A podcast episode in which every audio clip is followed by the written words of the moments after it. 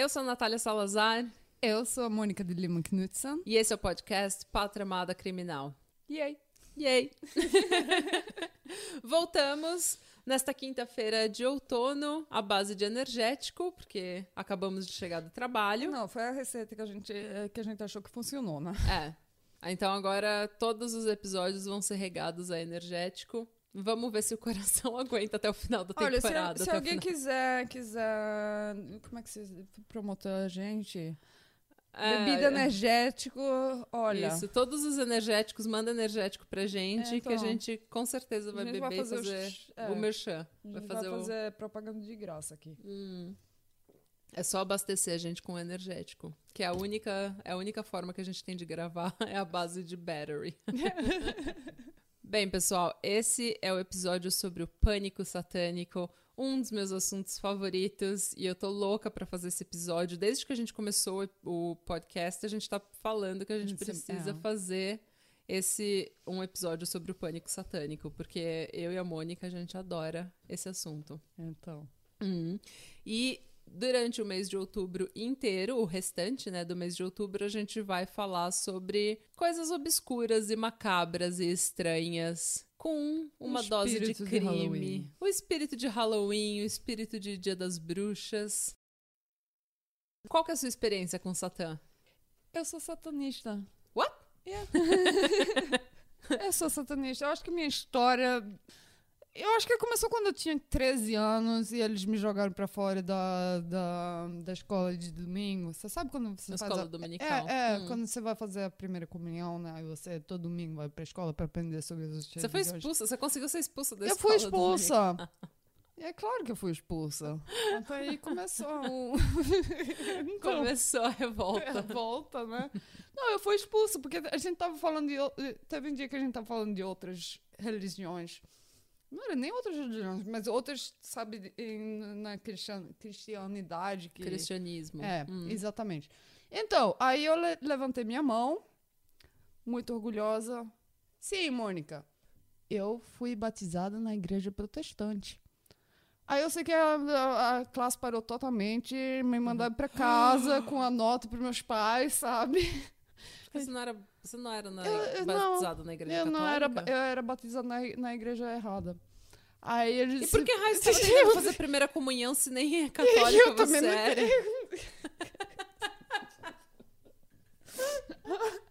Porque era escola católica, a gente, a gente, Ah, a gente sabe. O, o, o- ah, era escola católica, era o Pai, Pa- Pai Nosso e, e- e a Ave música Maria. nossa. É, Maria é a música nacional também, né? Hum. Mas então, aí eu sei que meus pais tiveram que ir pra escola e, e voltaram pra casa. Aí eles disseram: Olha, Mônica, você tem 13 anos hoje. Hum. Tá, tá grande o suficiente. Você decide o que, é que você vai fazer. Mas ele disse que se você quiser fazer a primeira comunhão, você vai ter que ser batizado de novo. Mas você que decide. Hum. Aí eu me decidi que eu, vou esperar um pouquinho, vou, vou- vou aprender um pouco mais de religiões. Vou ter um gap year.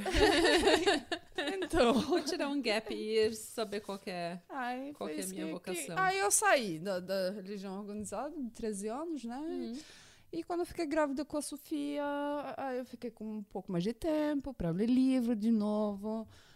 Aí eu pedi a Bíblia satânica.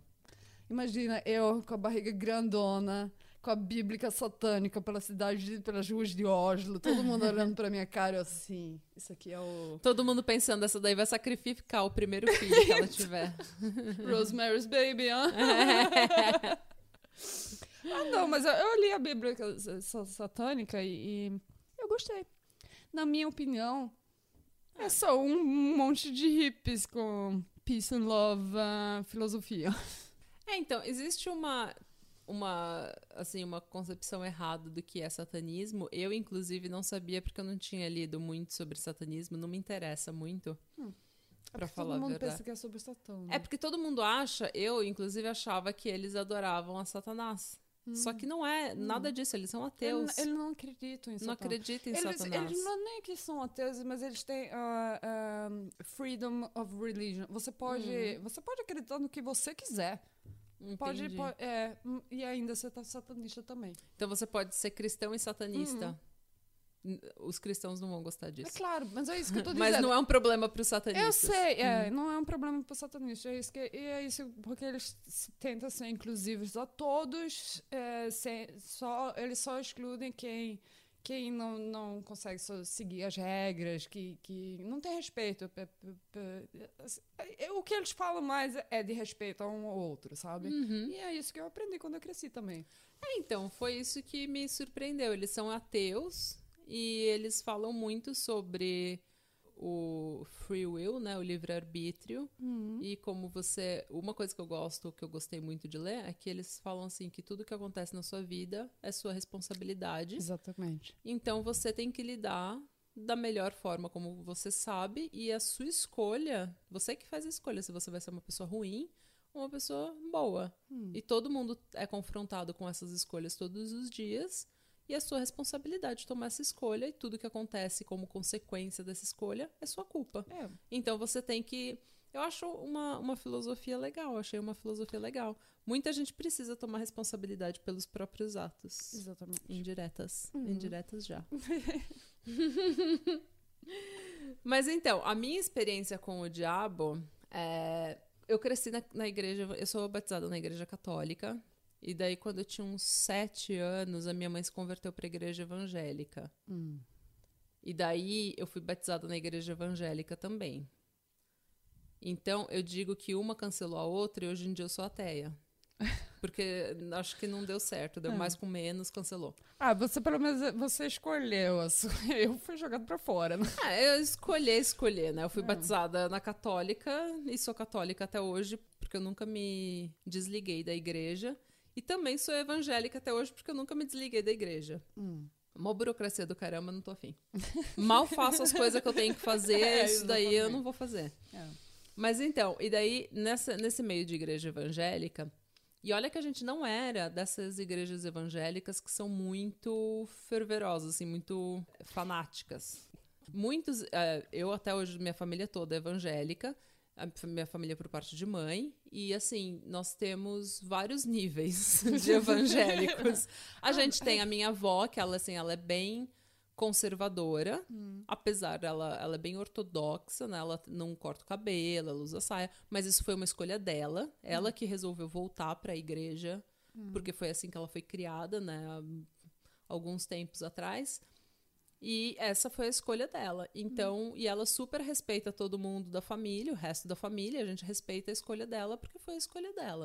Ah, E ela canta no coral, ela tem uma vida Ah, social isso- eu boa, acho isso sabe? muito importante, sabe? É. Quando- você sabe quando eu tinha 13 anos de me jogar pra fora da, da, da igreja? Então, eu comecei a perguntar aos meus pais. E a mãe, mãe era católica e o pai é ateísta. E, isso, isso- e eu ficava, mas como é que. Ela acredita em Jesus, ela quer ir lá pra igreja, quer botar a foto de Jesus na casa todinha.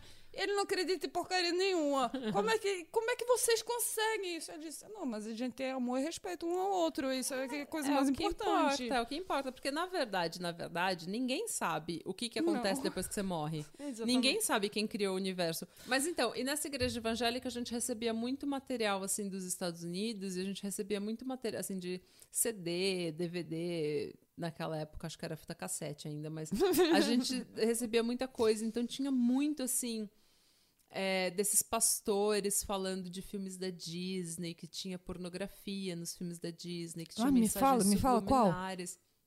Bernardo e Bianca. Numa O dos hora, jatinhos?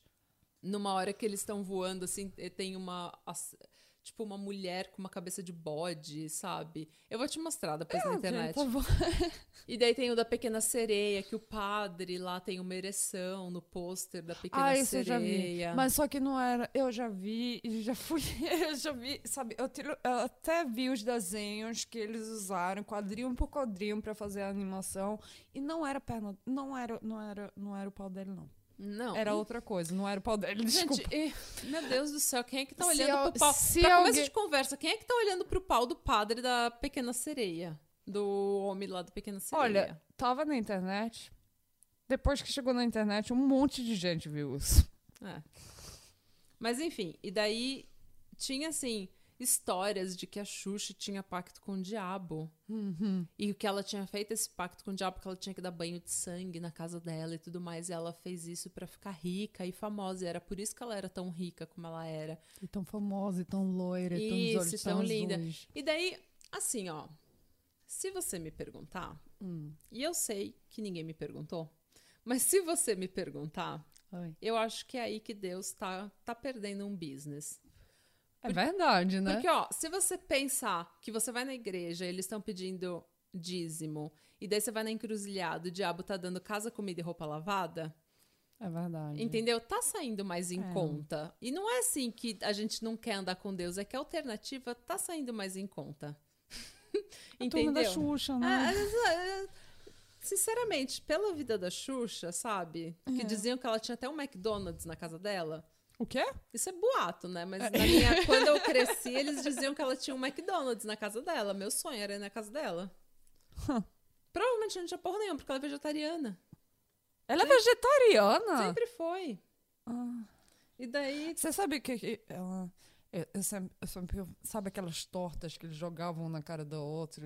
Ai, no torta na cara. É, sim, aquela ah, de é. chantilly. Eu, eu- eu queria tanto aquelas tortas. Ah, de repente tem na casa da Xuxa. Eu imagino. É isso que eu tava pensando. Eu tô- os os outros pensando que tinha McDonald's, eu tava pensando que tava cheio de torta Na lá na casa da Xuxa. Claro. Ó, e daí, mas tinha esse, esse boato de pacto com o diabo. E assim, eu tinha, é claro que a gente não tá falando que todo evangélico acredita nesse tipo de coisa, né, gente? A gente tá falando aqui a nossa experiência. Quando eu tinha, eu tive essa experiência, eu era uma criança, eu tinha o quê? 9, 10 anos de idade. Então, pra mim, a ideia do diabo como não como uma metáfora ou uma figura filosófica, mas como uma entidade, uma pessoa, alguém em- com a qual nós estávamos em guerra, pra mim era muito O assustador, né? Era, é, era assustador porque eu tinha uma, eu era uma criança. E essas mensagens chegavam de que, ai, no Rei Leão tem a palavra sex e não sei o que, a Coca-Cola, se você lê o símbolo da Coca-Cola, de trás pra frente tá escrito alô diabo. Gente do céu. Tá escrito alô diabo. Depois eu te Desculpa, mostro. é, tá bom. Olha, a viagem não tem fim. Porque é aquilo, se você quiser ver algum sentido diferente nas coisas, você vai achar. Se você for lá procurar, em qualquer lugar você vai achar um sentido para as coisas. E daí tinha um negócio de rock, né? O ACDC era Ai? Antichrist, Devil's Child. Teve, teve uns parentes que eles, eles eh, botaram a culpa no ACDC, numa música do ACDC, porque eh, tinham dois amigos que eles tentaram se matar Eita. e, e tinham dito porque tinha escutado música se, se, se tocava, tocasse essa música de, de frente para trás, Ai, é. aí tava dizendo, mas só que só um deles que conseguiu se matar, o outro só conseguiu se atirar no rosto sem conseguir morrer. Ai, meu Deus. Desculpa. Não explicaram direito como é que tinha que fazer, né? Esse Então, DC, pelo amor de então, Deus. Aí eu sei que os parentes foram tentar. eh, tentar. fo- Foram tentar. Como é que se chama? B- Processar? Sim, é, o processar o Sim. Porque não ensinou a fazer o negócio direito? Porque disse, não é culpa deles que eles foram tentar se matar, porque a música deles disseram que era pra eles Hum. se matarem. Gente. Eu sei. Kiss também era outra banda, né? Que I love Kiss. eu detesto Kiss. Eu mas é a banda, Eu adoro. É a banda com maior sucesso comercial, né? Então. E é porque eles souberam é, entrar nesse marketing assim, junto que todo mundo achava que eles eram satânicos, então eles pintaram a cara mesmo e fizeram tudo aquilo que Hum. fizeram sempre pra vender essa ideia de satânico mesmo.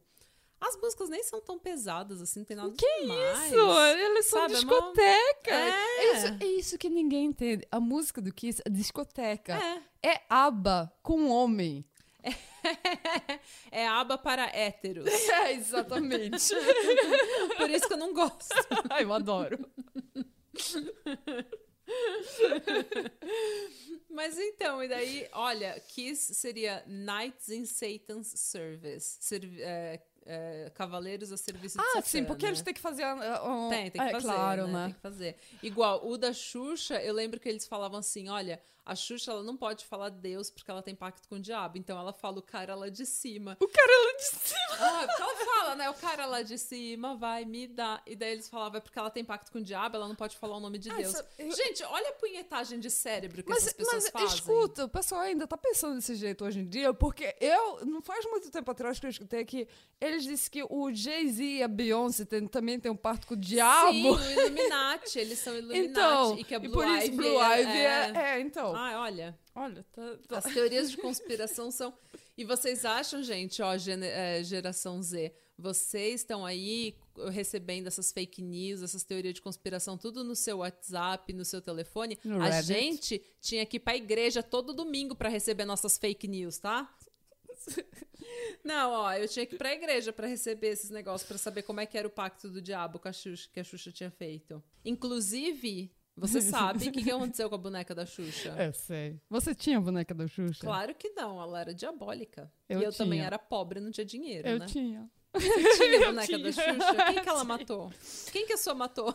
A, a minha não matou ninguém, porque eu trancava as minhas bonecas. Depois que eu, depois que eu li o que, o que aconteceu, todo dia de noite, quando eu ia dormir, eu trancava a boneca da Xuxa junto com as outras bonecas todinhas dentro do guarda-roupa antes de dormir. E no dia seguinte, eu tirava tudinho e botava tudo de volta no lugar. A Xuxa vivendo em regime semiaberto na casa da Mônica, porque ela.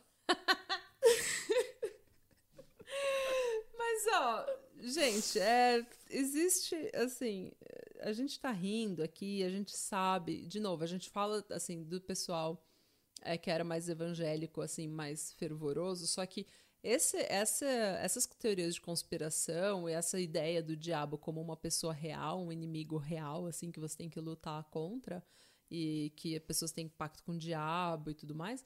Isso daí tem em todas as religiões, gente católica também fala, gente espírita também fala, todo mundo tem essas essas neuras assim, É. né? Então a gente não tá falando mal dos nossos amigos evangélicos, né, fazendo aquele meia culpa, porque a minha família inteira, eu, eu vou passar o Natal no Brasil, não quero depois ouvir que eu meti A o gente pau não neles. quer ofender a família da Natália, não. É. O resto pode ofender. Não, tô brincando, gente, ó. Não, imagina.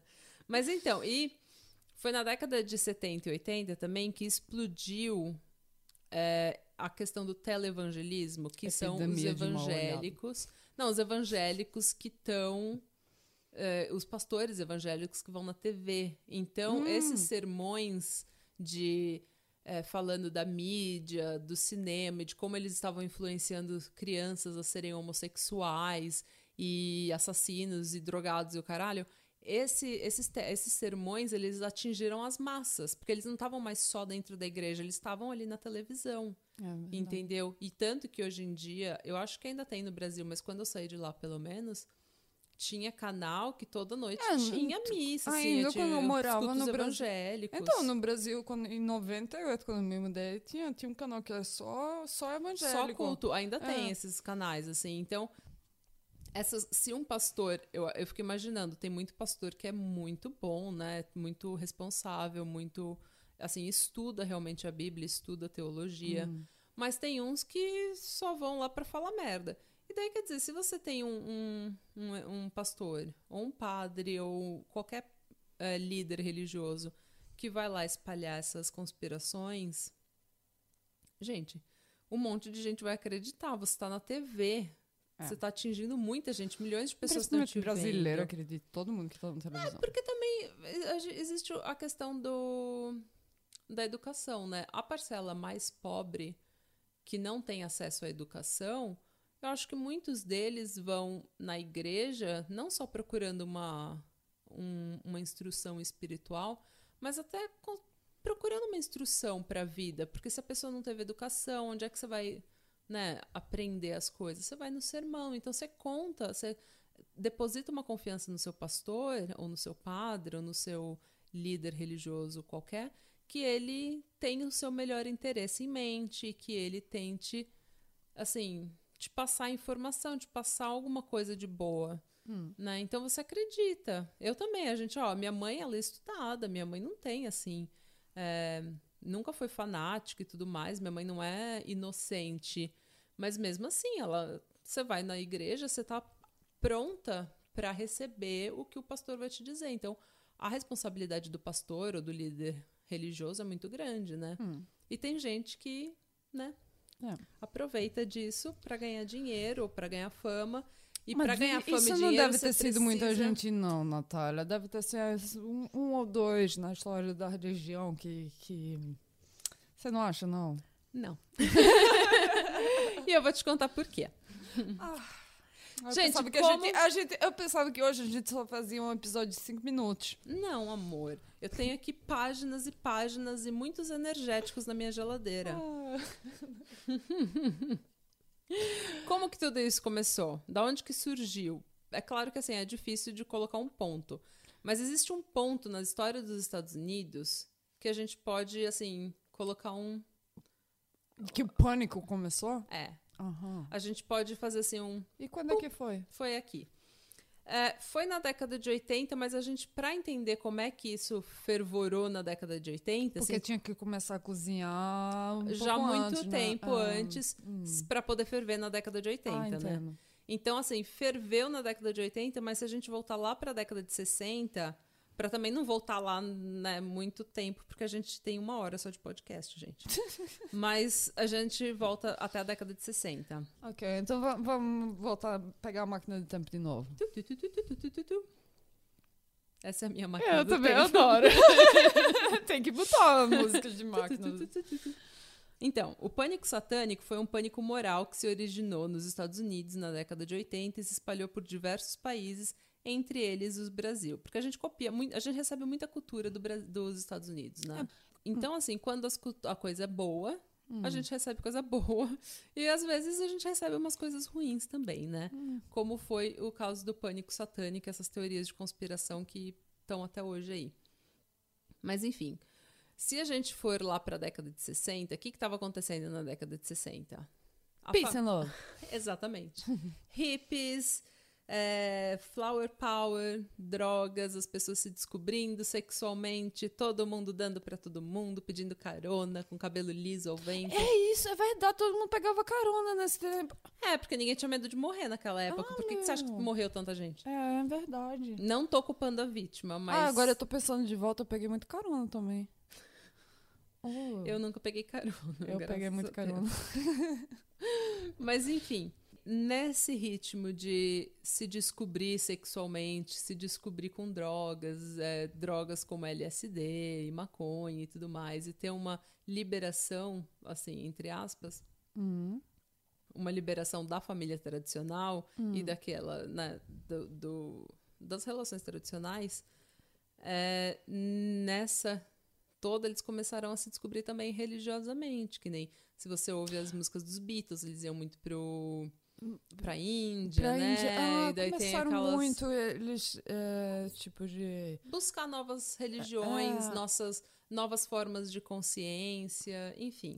É, todo mundo, eles se- sempre falavam, assim, quando a gente escuta, ah, antigamente, nos anos 60, 70, se, se algum adolescente sumia, aí a gente, ah, ou fugia de casa ou foi, foi pro secto. Exato, pro, pra seita, né? Pra se- seita? Não é, É secto, não? Não, é seita. E foi aí que chegou, né? Anton LaVey. Yay! Anton LaVey nasceu em Chicago, Illinois, em 11 de abril de 1930. E ele era tudo, gente. Esse homem era ó, músico, escritor, filósofo, líder ocultista, ator, Mil e um talentos. é, modelo manequim, dançarino do Faustão, ex-BBB, tudo. Ele era tudo. Ele era tudo. É, Ele era o máximo. costureiro da vila, fazer reparo de videocassete, tudo que você pode imaginar ele fazia. Não, mas na verdade o que ele era, ele era uma pessoa que tava, eu acho que ele tinha uma certa tendência pra querer assim atenção pra ele É. e querer, sabe, fazer alguma coisa tipo, ele ia ser um Ele blogueiro queria ser hoje em dia. artista, Ele queria né? ser artista, É. sabe, queria ter fama, Hum. queria ter um pouco de atenção. Ele, Ele provavelmente ou seria blogueiro ou teria um podcast hoje em dia. Não, eu, só- eu, eu acho, porque eu sempre penso, olha, ele, o Charles Manson, Hitler, ah, L. Ron Ho Hubbard. Ah, tudo Eles- artista Tudo frustrado. artístico que, que frustrado. eh, Mas deles, eh, eu acho que ele que teve mais sucesso, mais, mais sucesso. positivo, né? É, e ele não matou ninguém. Não matou ninguém. Apesar de há rumores de que Tem ele matou muitos rumores, mundo. mas não é verdade. É tudo mentira, viu? Ele não, Não. matou ninguém, não. Bom, na verdade, o que ele era mesmo, ele era uma pessoa que se descobriu muito cedo que ele era ateu e que ele não gostava dessa religião organizada, desses padrões tradicionais. Ele não gostava disso, ele queria quebrar co- com tudo isso. Ele queria formar a vida dele independente dessa- desses padrões tradicionais. Então, na juventude, ele trabalhou num carnival, que é tipo um parque, sabe? que Ah, é viaja de, Ai, de cidade em história cidade. dele todinha. É, Ai, então, ele trabalhou num carnival, no circo. E ele tocava também, nessa mesma época, ele Ele tocava... não fugiu com circo? Não, então, eles viajavam de cidade pra cidade, Sim, mas né, ele o começou trabalhando com circo, que ele tinha, o circo tinha parado na cidade dele e ele, e ele viajou E ele com fugiu? Ele fugiu com circo. Ele literalmente Sim, fugiu com o circo. com circo. literal- Eu acho que é, é, eu não me lembro, mas eu acho que eu tinha lido. Ah, eu também não li isso, mas não lembro também. Mas, ó, é, o que ele viu nesses tempos aí no circo, no carnaval, Hum. né, nesses parques, é que era assim, os cristãos, porque nessa mesma época ele tocava órgão na igreja. Hum. E daí ele viu Um os músico. cristãos indo lá na igreja todo domingo e pagando tudo de bonzinho com as famílias. E daí ele falou: Olha, esse cara não tava lá no carnaval ontem querendo pegar as mulheres tudo, bebendo, enchendo a cara, fumando. Entendeu? Agora tá aqui pagando de santo com a família dele. Então, Hipócrita. Ele não gostava dessa hipocrisia que ele viu na igreja.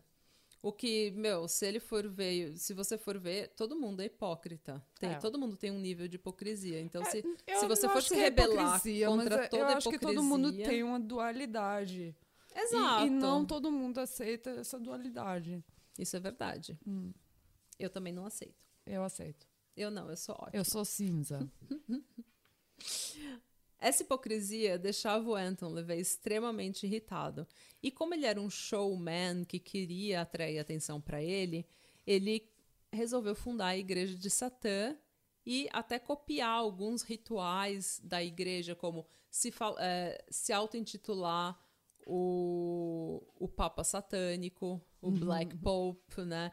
E dizer que ele era a autoridade máxima da igreja e que ele, ele usava preto e capas e velas e tudo que era assim ritualístico, ele usava meio como uma forma de confrontar a igreja, porque a igreja católica, por exemplo, faz tudo isso. Usa capa, Eles usa o papa, tem vela, tem tudo, tem santo. Ele queria falar, ó, tá vendo aqui, ó, o que eu tô fazendo? É exatamente o que vocês É. fazem, só que do lado oposto. Eu vou ser o oposto de vocês. O objetivo dele era sempre afrontar as religiões organizadas. E Foi por isso que ele também ele se chamava de, de- de satanista, né?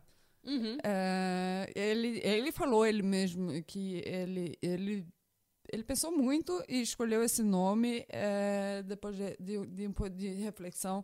E ele falou, não, a gente se chama de satanista porque é boa propaganda. Uhum. Não é porque a gente acredita em Satão. Não, a mesma forma, foi o que o, assim, o que o Kiss fez, o que o ACDC fez, o que todo mundo, né, começou Hum. a fazer.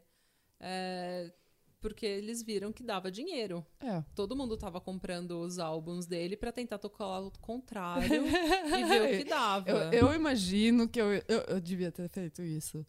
Eu nunca fiz isso, mas dizem as más línguas se você tocar esse podcast ao contrário, eu e a Mônica te ensinamos a fazer sexo anal. Ah, mas você tem, você- tem que fazer isso 20 vezes, né? Ah, 20 vezes. que daí você vai morar na casa da Xuxa. Esse é o ritual.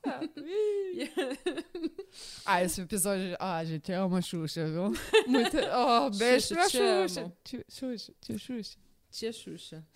Mas então, ó, e daí eu peguei aqui, porque eu né, fiquei muito curiosa. A igreja satânica, gente, tem 11 mandamentos.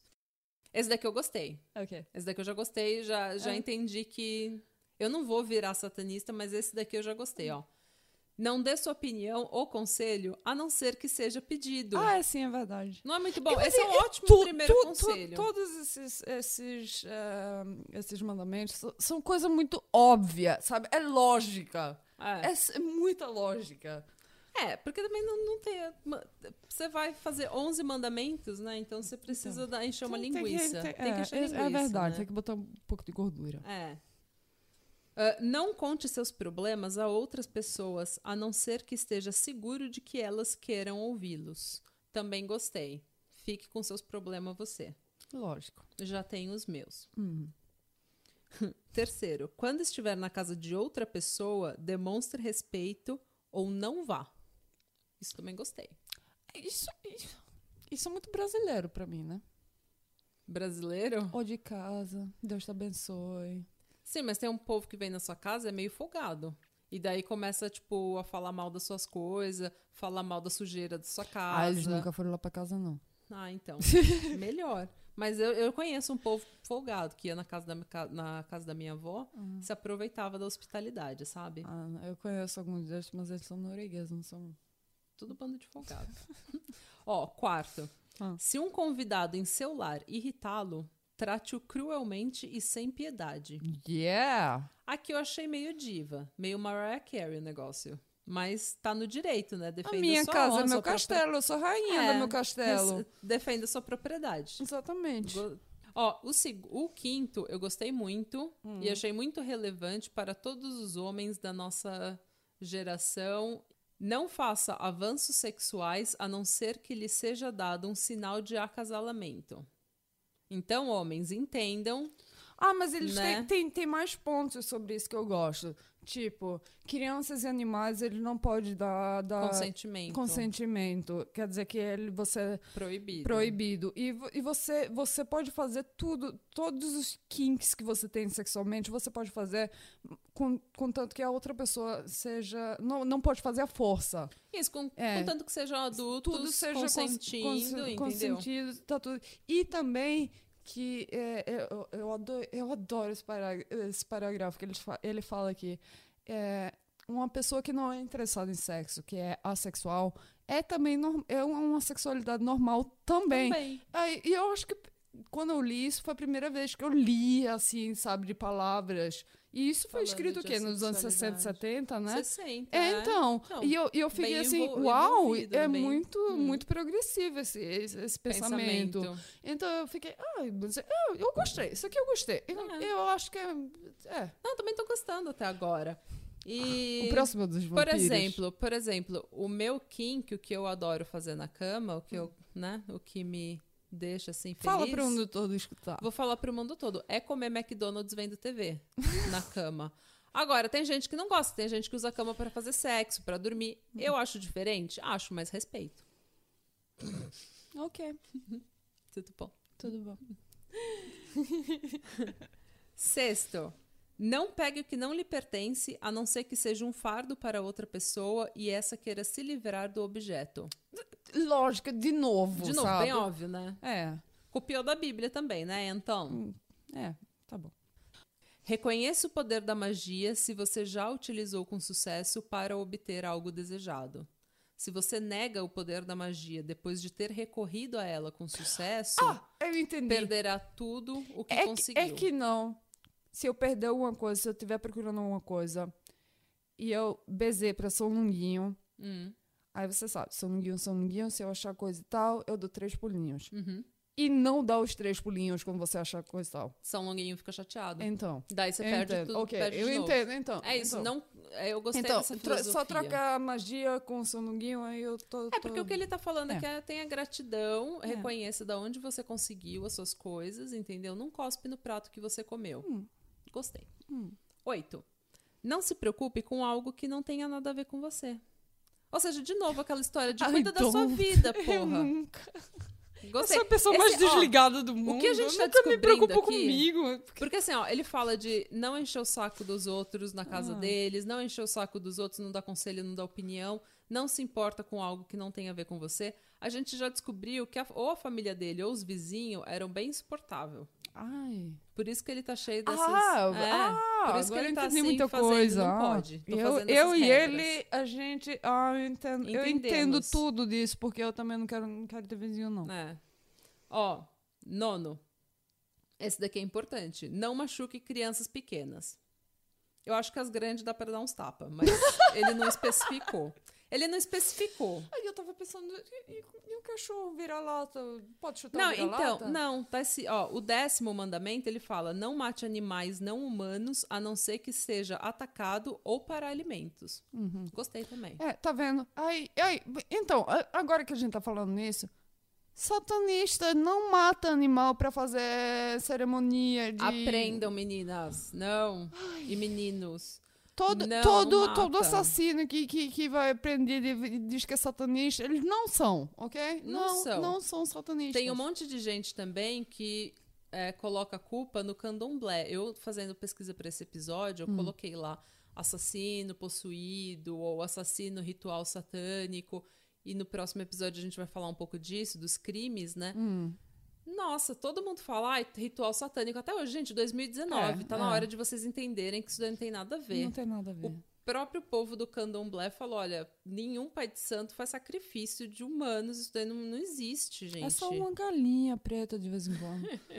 E não é todo mundo do candomblé que faz isso. Tem alas, eu acho, do Muito, candomblé. muitos que só acendem uma vela. Mas, ó, isso daí mostra, essa nossa conversa que a gente não sabe direito Hum. o que, que eles fazem, isso mostra um pouco do problema, eu acho. É, eu também. Que a gente é um, o Brasil é um país com muita influência africana, uma cultura africana muito rica, Hum. Mas e a que gente não sabe nada daí. Mas eu quero saber, o que ou foi candomblé ou foi macumba? Eu acho que foi macumba. O quê? O que eu vi, o que eu vi é que eles... Ah, era macumba. Era macumba. Macumba, eu acho que eu acho que é macumba que eles fazem oferenda na Ah, ok, encruzilhada. tá, então, é, ok. Mas o Wicca também faz a oferenda na É, eles fazem, mas encruzilhada. eles são, são magia branca. É, eu não sei. Ó, É, o Wicca mas é, é isso que eu tô branca. Hum. falando, ó.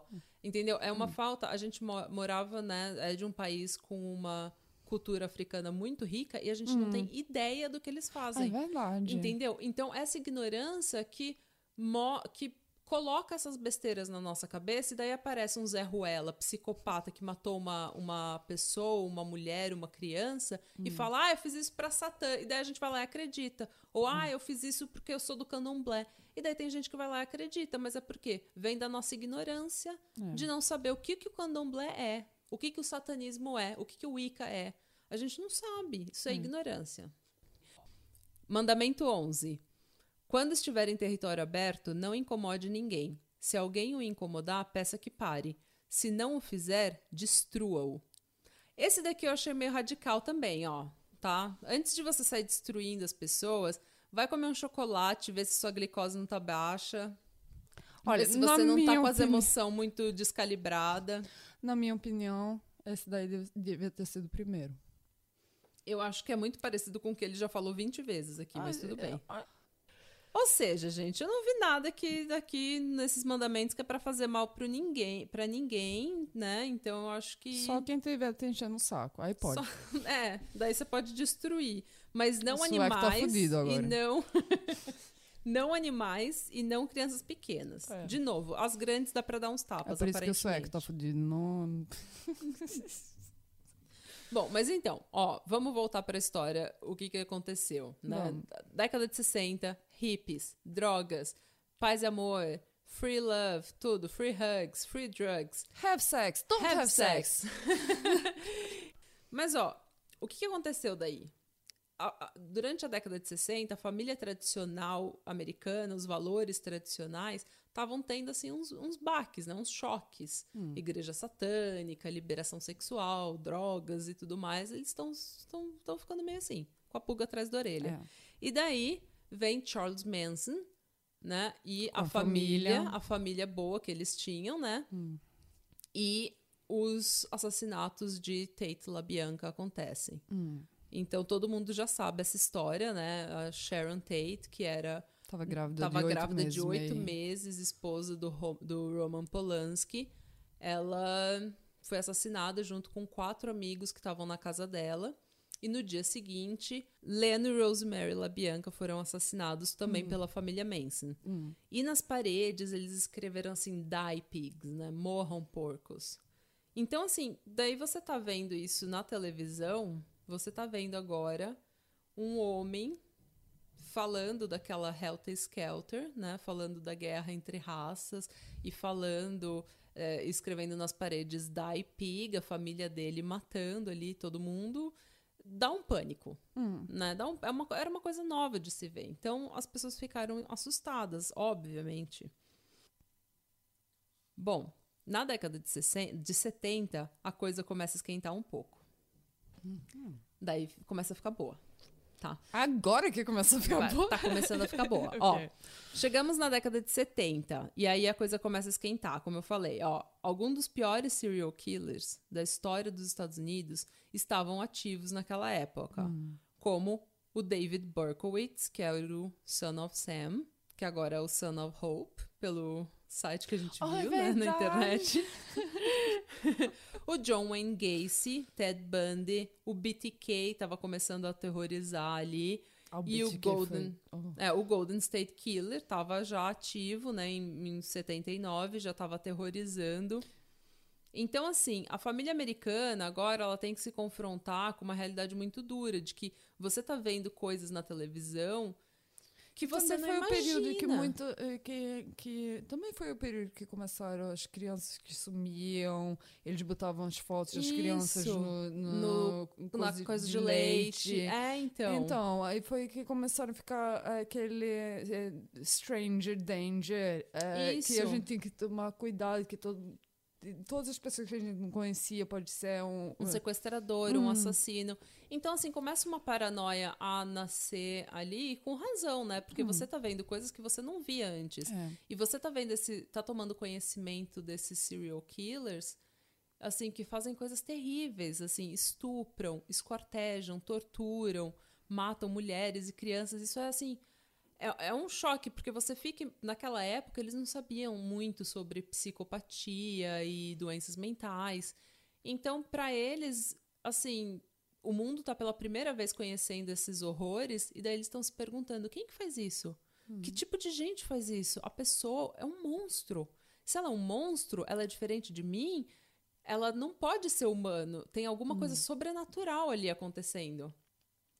E daí é em meio a tudo isso que está acontecendo, que em 1973 foi lançado um livro que viraria um best-seller nacional nos Estados Unidos, que é o livro Sybil, sobre o tratamento psiquiátrico de Sybil Dorset, que é um pseudônimo para Shirley Ardell Ma- Mason. Então, o tratamento seria para personalidades múltiplas, que hoje é conhecido como transtorno dissociativo de personalidade.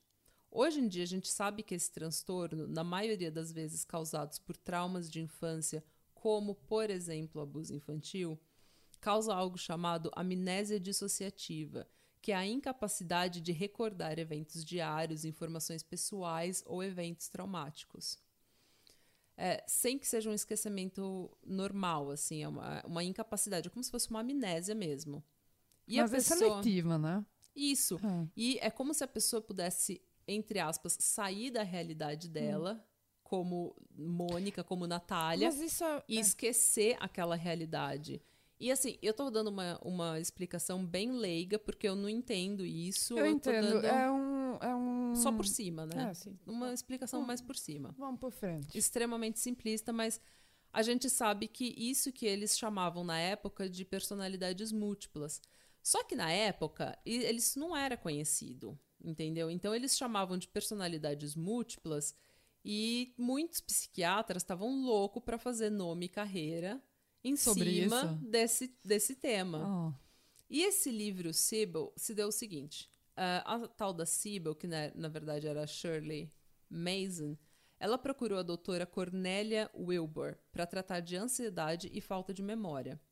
E a tal da dona Cornélia tratou ela com sedativos e hipnose por horas. E foi nessas intensas sessões de terapia que a Sybil iria apresentar 16 personalidades diferentes.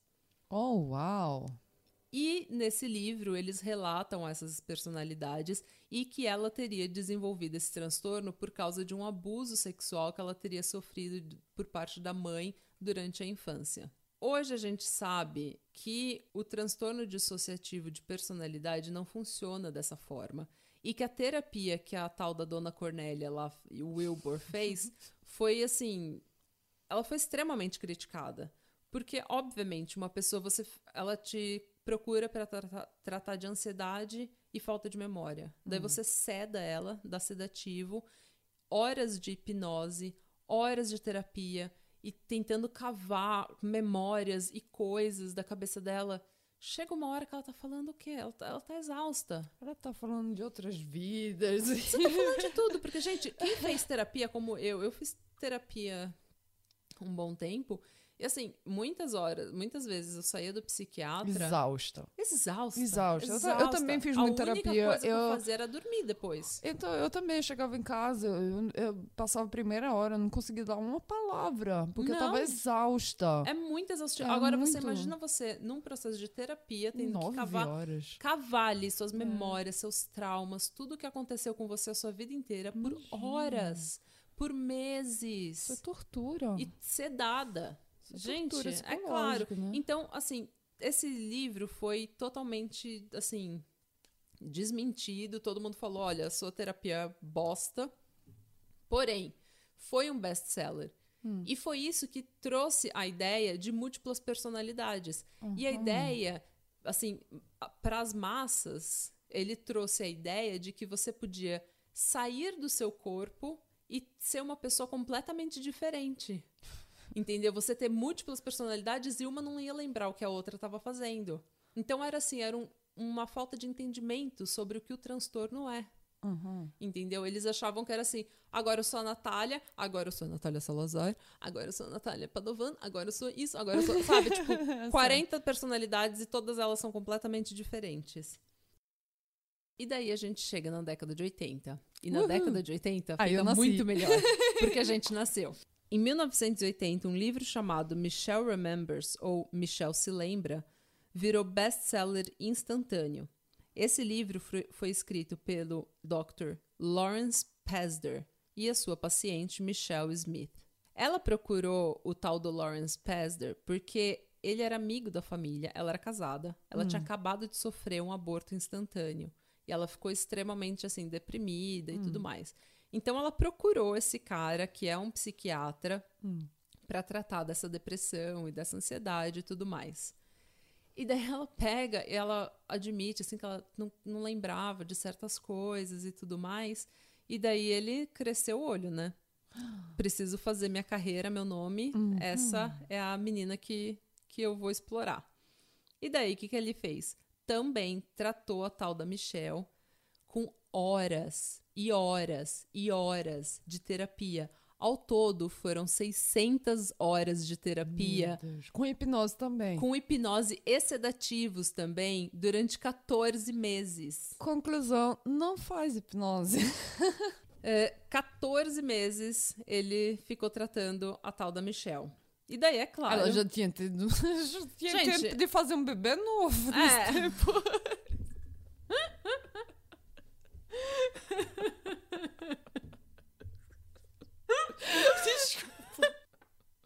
Mas o que, aconteceu? Ó, ela começou, a Michelle, nessas sessões de terapia super intensas, ela começou a, entre aspas, recuperar as memórias. Hum, claro. E o tal do Pesder, ele explicou assim, que quando alguma coisa acontece com você, um evento muito traumático acontece, o seu cérebro reprime essas, essas memórias para que você não sofra.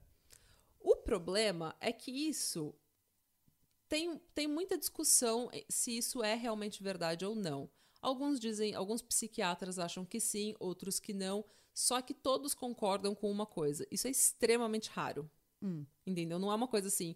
É muito mais fácil a invenção, a implementação de falsas memórias do que a recuperação de memórias que tenham sido reprimidas. Uhum. E isso acontece, tem até um, um, um programa no Netflix que chama é, Confession Tapes, que é- são fitas de Confissões, confissões, né? Com- e eles falam de confissões falsas de pessoas que não cometeram o crime, só que daí o policial interroga elas por horas, sozinho, sem advogado, e começa a falar: você fez isso, você fez isso, você lembra que você fez isso? Você lembra? E a pessoa, depois de horas, cansada, exausta, ela começa a falar. É, talvez eu. É, Ah, só pode ter te- sido acontecido. Porque, porque eles falam, inclusive, assim, ó, em alguns. Eles falam, nós temos prova de que você fez isso. E Hum. daí a pessoa começa. É, então, se você tem prova, eu só posso ter feito Eu isso. sei, eu sei que agora no Netflix tá o série Unbelievable. Uhum. É, e, e tem um ponto na série que, é- que, que fica assim, ah, mas eu não sei, sabe? Eles, todo mundo dizendo que eu tava, tava, tava fazendo, inventando essa história. Com o tempo eu fiquei também com um pouco de certeza, talvez eu tinha sonhado tudo, né? Exatamente. É. Então, e, e os psiquiatras falam isso, que o cérebro, quando você coloca, injeta, entre aspas, uma falsa memória, o cérebro, ele, Constrói. ele constrói ao redor daquela falsa memória de uma forma que você acha que ela é real. Então, falsas memórias não é, um, não é algo raro, não é algo difícil de acontecer. Você implementar uma falsa memória na cabeça de alguém é relativamente fácil. E só que memórias reprimidas é algo extremamente raro e que eles não estão nem assim em consenso se existe ou não. Como eu falei, a Michelle, ela começou a recuperar, entre aspas, a memória de que ela teria sido abusada durante a infância. Mas não foi qualquer forma de abuso. Ah, me conta. Nós não estamos falando da pedofilia cotidiana, nós estamos falando da pedofilia satanista. Ela foi, ela foi vítima do que nós chamamos de abuso de ritual satânico. tan, tan, tan. O que que eles fizeram com essa pobre menina? A tal da Michelle, entre aspas, lembrou que tinha sido abusada fisicamente e sexualmente por satanistas associados à igreja de Satã com autorização de sua mãe. A Michelle lembrou ter sido torturada, presa em uma jaula, estuprada múltiplas vezes e forçada a participar de rituais satânicos durante 81 dias. E como é que ela sabia que era 81 dias? que ela lembrou. Enfim. E que nesses 81 dias, você acha que essa, essa ela parte... se lembrou que Não, ela olhou, que ela olhou no esquisita? calendário. Ah, agora passou 81 Amiga. dias. É, ela tava, né, tipo, ela tava fazendo, sabe, na jaula, Sabe, os, os risquinhos na jaula dela, assim, e daí, quando chegava no 5, ela cruzava, daí fazia mais 5. esses detalhes que eu fico assim, Então, sabe? Eu penso, qualquer pessoa... como é que ela sabe que era 81 dias? Não, mas você acha que essa é a pior parte? Escuta isso, olha só. A Michelle também contou que nesses 81 dias, o diabo, ele mesmo, O diabo, claro. ele diablo, Aham. Veio em carne e osso, O Keanu Reeves. o Keanu Reeves apareceu pra torturá-la. Ah, Como o ritual ali que ela estava participando era tudo pra fazer ele aparecer, pra invocar o diabo. E ele veio. Ele, claro. E ela não lembrou só disso, não. Ela lembrou também que Jesus, Maria e o arcanjo Miguel vieram. Quem é o Arcanjo Miguel? Eu nunca escutei Não desse sei, nome. amigo do Gabriel. amigo do arcanjo Gabriel, não sei. Ok. Qual, É- qual é, é o trabalho dele? Arcanjo é uma classe mais alta Eu sei, mas eles, eles têm todos. Eles têm trabalhos. Eles têm um. Ah, ah, Ah, eu- desculpa. olha, mas é, eu não folclore, lembro. né? Eu não lembro da hierarquia do céu. O que que eles fazem, você vai ter que perguntar para Jesus, que é o manager lá. Então, daí olha só. Jesus, Maria, Ah, eu não me meu nome não é Karen. Ó, Jesus, Maria e o arcanjo Miguel interviram nesses ritu nesse ritual, Hum. socorreram a Michelle, removendo dela todas as cicatrizes. Eu imagino a, a luz, sabe? Que, que, ah, que nem um chuveiro de luz. Ah. E Jesus aparecendo e os lá. anjinhos, os cupidos, tudo voando Isso. por perto dela. E o arcanjo Miguel removeu todas as cicatrizes e também as memórias dela, para que ela não Ele é um sofresse. cirurgião muito bom, né? Fantástico. Inclusive, tô recomendando, quer colocar um botox, quer colocar um peito, uma boca, fale Eu com o arcanjo Miguel. Eu tô com a cara cheia de cicatrizes. Eu tô com a cara cheia de Natália, preciso de uma nova. Quero fazer nariz, boca, tudo. ó. Ligue para o Arcanjo Miguel e agende a Ah, sua mas consulta. imagina se você ganhar a cara do Nicolas Cage. Ai, gente. que- Melhor não, cancela. Ó, bem, esse livro, obviamente, foi exposto pela farsa que ele é. O próprio pai da Michelle falou que nada daquilo tinha acontecido. Ah, eu queria ver A Ah, cara dela. Eu, eu, ó, eu tô gostando desse pai dela. O pai dela falou: "Ah, não, ela tava aqui brincando, ela tinha cinco anos. O que, que vocês estão falando? Ela tava aqui comendo ranho do nariz. Menina de cinco A anos. gente, gente tinha que parar de comer a comida do cachorro, que é isso?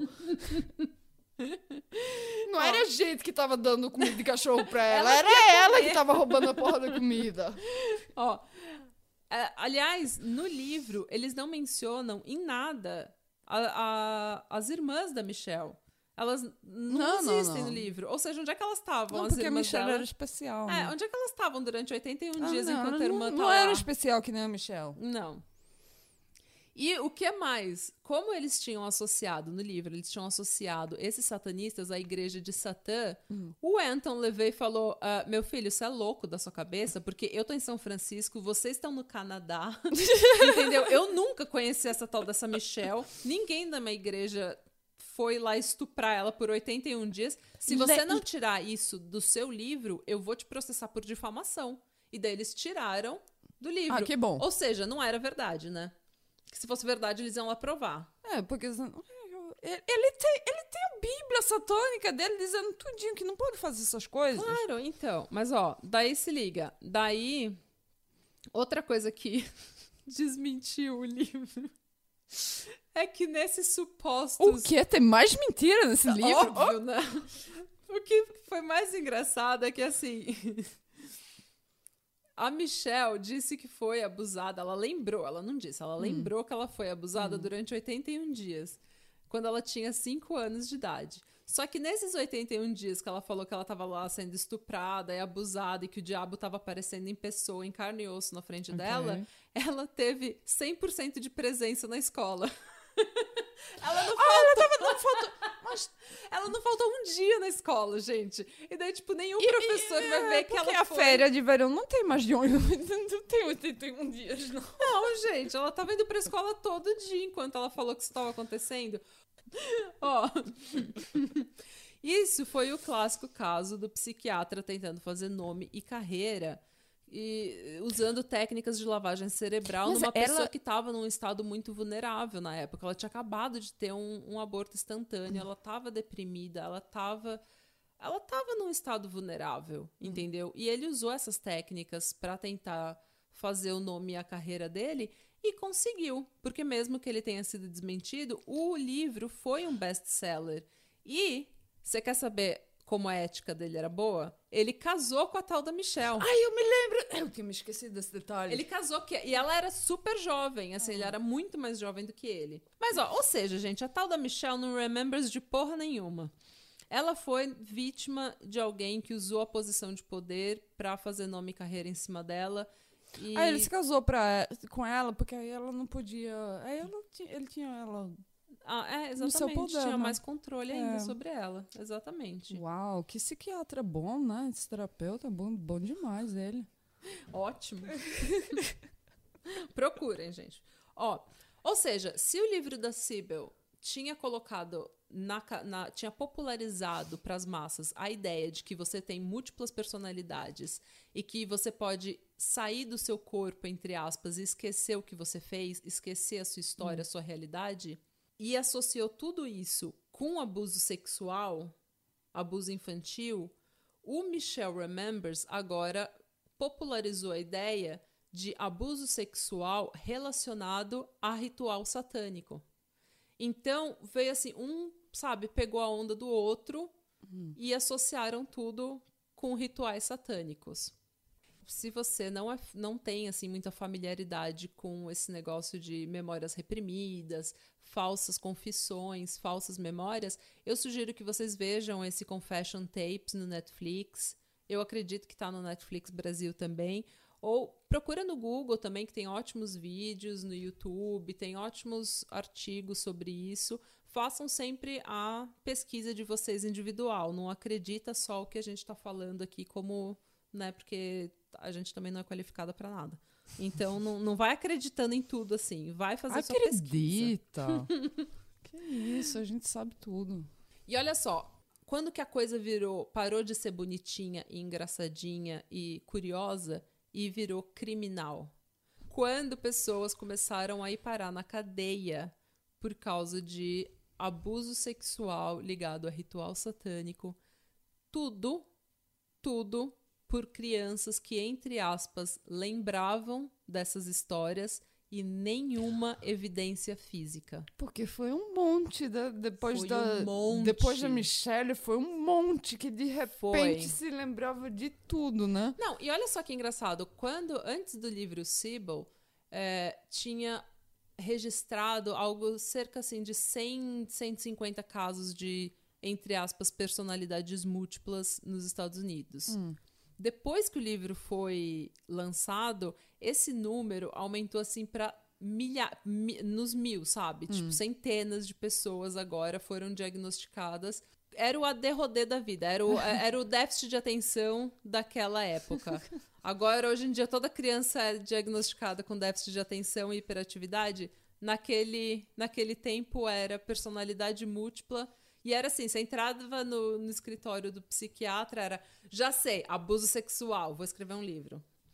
Ah, mas já é, sabiam. é, mas era desse jeito. Eu me lembro que o pai, o pai me, me contou que ele quando era bebê, ele nunca trocava trocava minha fralda porque o, sentimento era que todo homem não podia se, se, aproximar de uma, de uma criança, principalmente nua. Era, era Ah. acusado. Ele disse: Olha, não, não era porque eu não queria fazer isso, mas é porque eu morria de medo de ser acusado de ter feito alguma coisa com você. Não, isso eu acredito, Hum. porque mas também isso estava crescendo, essas paranoias, elas porque as pessoas estavam vendo mais, por exemplo, John Wayne Gacy na TV, ele estuprou e matou crianças, adolescentes, meninos, assim, a- a- as pessoas estavam tomando mais conhecimento sobre pedofilia e crimes Uhum. e assim serial killers que eram predadores de crianças. Então eu acho que isso mexeu muito com a, a psique, sabe, das pessoas. Elas começaram a ver muito, muita coisa elas começaram a ver que era real e muitas coisas, infelizmente, foram inventadas, como é a história do Paul Ingram. O Paul Ingram, ele era um, acho que ele era obreiro da igreja, ele era uma pessoa assim que a família tradicional ia na igreja e tudo mais. E durante um culto, uma pastora começou a falar sobre assédio sexual. Ela falou: Deus está me mostrando a palavra assédio sexual, a palavra estupro. Alguém aqui sofreu um estupro, uma coisa muito triste. E daí as filhas dele começaram a achar que eram elas e acusaram o pai de ter abusado das duas sexualmente.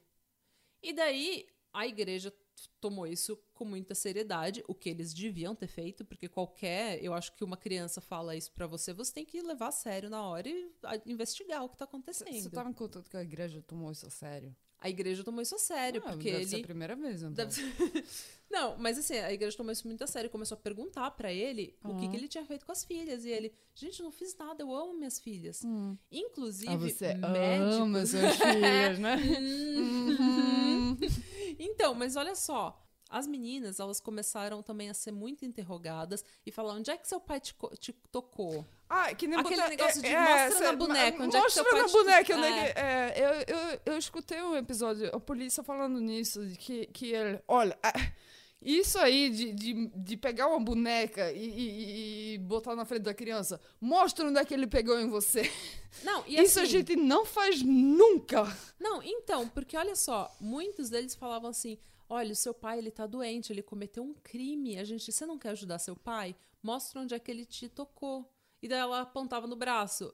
Mostra onde ele te tocou. porque as pessoas estavam, elas, porque é aquele bias, a pessoa começa com uma teoria, então ela vai atrás da evidência, quando na verdade devia ser o contrário, É. você começa com uma evidência e vai atrás da teoria, né? A visão de, a visão de túnel, que a pessoa só É, vê exatamente, o que tá só nas- vê o que tá na é. frente dela. E daí as meninas começaram a ser interrogadas, muito interrogadas, e pela polícia, pelos médicos, pelo pessoal da igreja, e começaram assim a viajar na maionese. Começou a viajar assim, e daí o Paul Ingram, inclusive, ele começou a ser questionado pela igreja, pela polícia. E os, os médicos, eles não acharam nenhum, nenhuma evidência de que as meninas tinham sido sexualmente abusadas. Elas, elas eram virgens, elas não tinham cicatrizes no corpo, então não existia uma evidência. E ele negou tudo. Só que conforme eles foram, o, pri- principalmente o pessoal da igreja, foi questionando e pressionando ele, eles começaram a falar: talvez você tenha esquecido. Talvez isso seja uma memória reprimida. Talvez você tenha múltiplas memórias, múltiplas personalidades. Talvez o diabo tenha apagado da sua memória o que você fez para você não saber que você tinha feito isso com as suas filhas e continuar fazendo. O diabo tá fazendo, tá usando isso, tá usando você para estuprar as suas filhas e apagando a sua memória depois. E daí o Paul Ingram falou: Gente, ele acredita. Talvez. Ele acredita no diabo, ele frequenta